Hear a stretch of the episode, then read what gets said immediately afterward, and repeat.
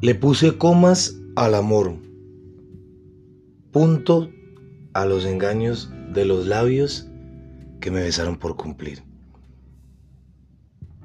Los deseos de mi mente de solo querer besar sin sentir.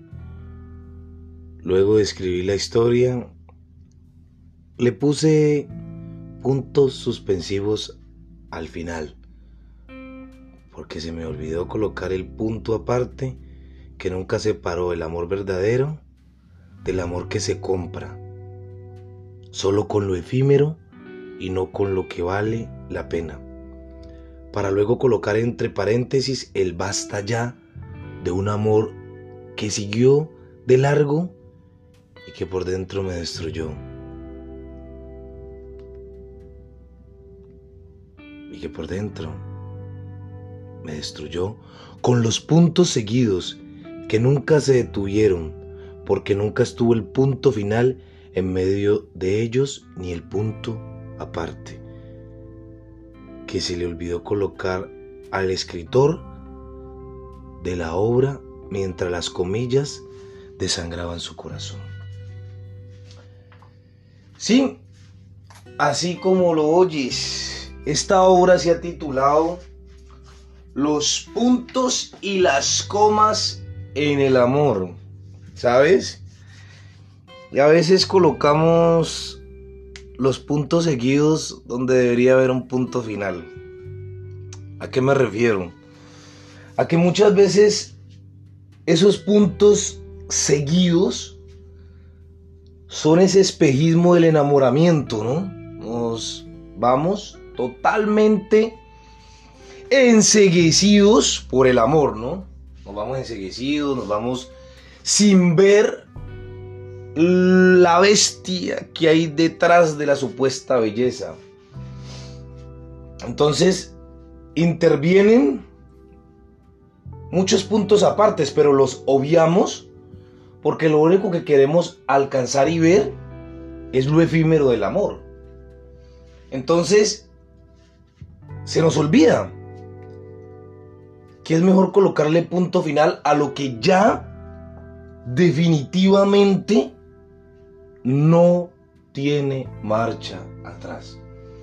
Yo hoy en día hubiera querido colocarle a la historia de una muerte y mis suicidios un punto final definitivo. Pero saben, también tenemos que ver el lado amable, entre comillas, de la vida. Que si finalizamos todo tan a la carrera, no vamos a aprender. Y toda historia tiene que tener un punto seguido un punto aparte para que se vuelva picante, candente, para que envuelva al lector. Y así es nuestra vida. Si ponemos puntos finales muy pronto a esa historia que está comenzando, tal vez no vamos a, a disfrutar del nudo que se forma en la mitad del camino. Y no vamos a saber cuál es el desenlace. Por eso, no le pongas punto seguido a lo que tú sabes que tiene que llevar un punto final.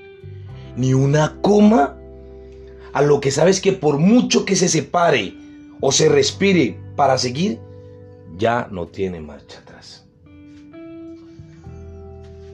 Hombre, la vida, como siempre lo voy a decir, no es complicada.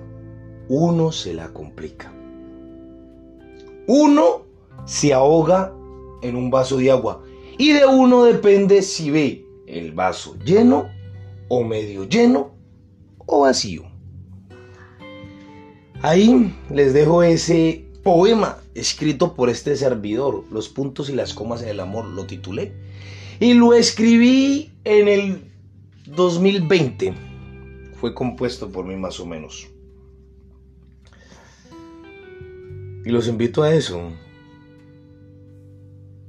a que sepan cuánto, cuándo colocarle un punto final a la historia, para que las comillas no terminen por desangrar su corazón y sea más cara la cura que la enfermedad.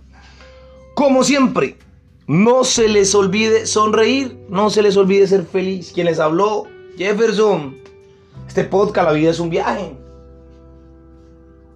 Vístanse de optimismo. Y por muy dura que parezca la semana, sonrían. Yo estuve a punto de volverme loco la otra semana y mitad está. Y míreme, estoy feliz. Pero los altibajos, recuérdenlo, también hacen parte del camino. Espero que les guste esos puntos y esas comas en el amor. Feliz noche para todos.